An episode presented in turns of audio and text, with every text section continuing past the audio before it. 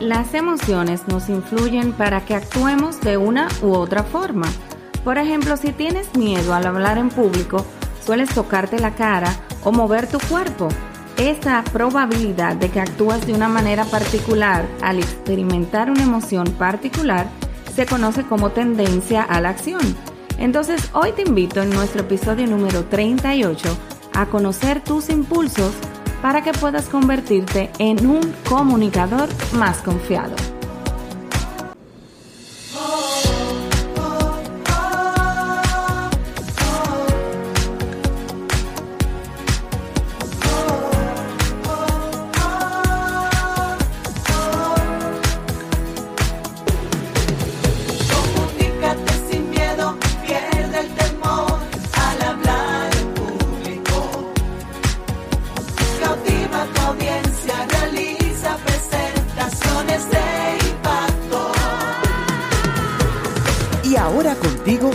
Elizabeth Vargas, especialista en comunicaciones corporativas y marketing, asesora y capacitadora en técnicas de oratoria y redacción de discurso. Operación Comunícate.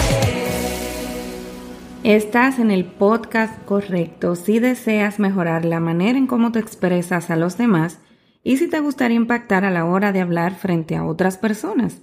Esto es Operación Comunícate Podcast y llegamos en esta semana a nuestro episodio número 38. Vamos a conversar sobre cómo tú puedes conocer tus impulsos y convertirte en un comunicador más confiado. ¿Qué te parece? Iniciamos de inmediato. Gracias por tu sintonía. Operación Comunícate. Las emociones nos influyen para que actuemos de una u otra forma. Por ejemplo, si tú sientes miedo al hablar en público, sueles tocarte quizás la cara o el cuerpo. Esta probabilidad de que actúes de una manera particular al experimentar una emoción se conoce como tendencia a la acción. Y aquí la palabra clave viene a ser tendencia. Una tendencia es una inclinación para hacer algo, lo cual no significa que tengas que hacerlo. No estás forzado a actuar así, sino que tiendes a actuar de esta manera. Entonces, hoy vamos a hablar un poquito de que cuando sientes esa ansiedad al hablar en público, experimentas, vamos a decir, la tendencia de jugar o mover con las manos, respirar rápida y de manera superficial, hablar de manera muy rápida también, pero no tienes por qué hacer todas estas cosas. Puedes elegir hablar calmadamente, respirar lenta y profundamente y controlar tus manos. Es decir, puedes sentir ansiedad, pero sin embargo actuar con calma. Esa es la clave. Así que en este episodio yo te voy a invitar a que aprendas a reconocer tus impulsos sin tratar de luchar contra ellos. Debes conocer que las emociones se generan de la siguiente manera. Primero, un evento interior o exterior dispara una emoción.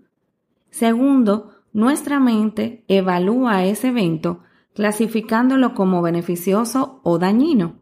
Escucha bien, el cuerpo se prepara para la acción creando algún impulso que te invita entonces a la acción.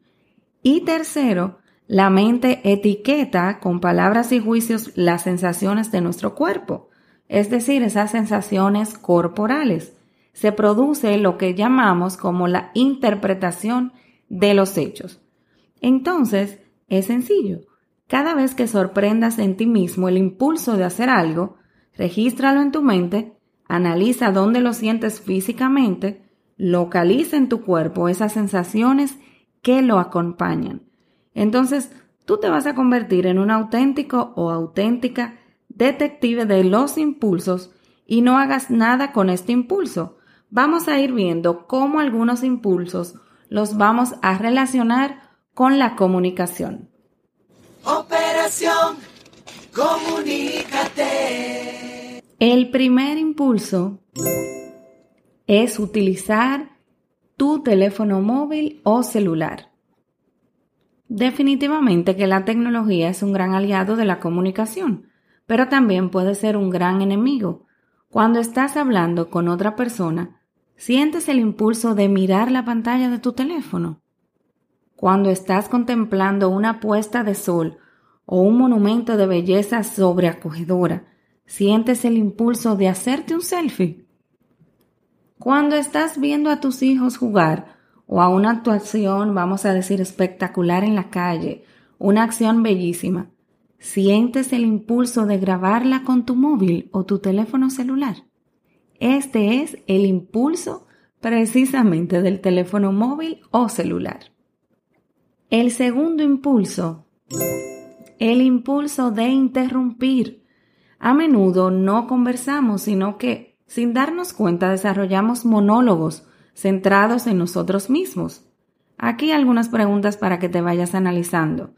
Cuando estás hablando con un amigo, con un cliente o hasta con un empleado, sientes el impulso de interrumpirlo para corregir algo que ha dicho. Por otro lado, cuando estás en mitad de una conversación, sientes el impulso de interrumpir para contar que tú también o que tú más. Y cuando otra persona habla, sientes el impulso de interrumpir porque aburre o no dice lo que esperas oír o no va directo al grano. Ve analizando tus respuestas. El tercer impulso es el impulso de gritar con ira. Según expertos, la ira es el choque violento entre la esperanza y la realidad. ¿Eres consciente tú de este choque? Este punto puede que te resulte el más difícil de todos. Aquí vamos a analizarlo. Cuando algo te contraría, cuando las cosas no salen como esperabas, cuando los planes se tuercen, ¿Sientes tú el impulso de gritar o de golpear? Cuando otra persona no hace lo que mandas, o no responde como tú quisieras, o se comporta de manera diferente a lo que tú consideras que es su deber.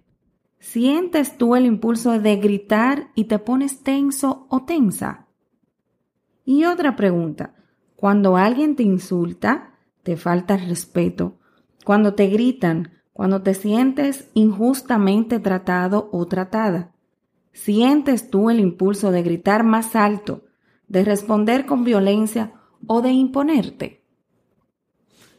Pues aquí está la solución y la regla de oro, conocer tus impulsos.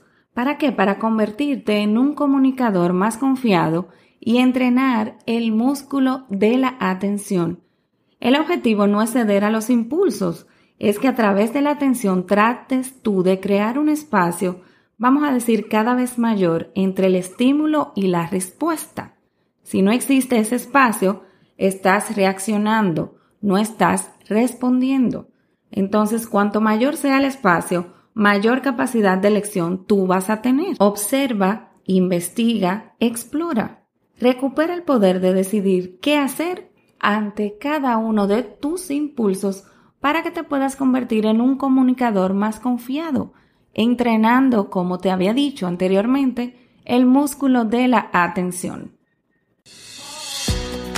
Un buen resumen de este episodio número 38, ¿qué sería?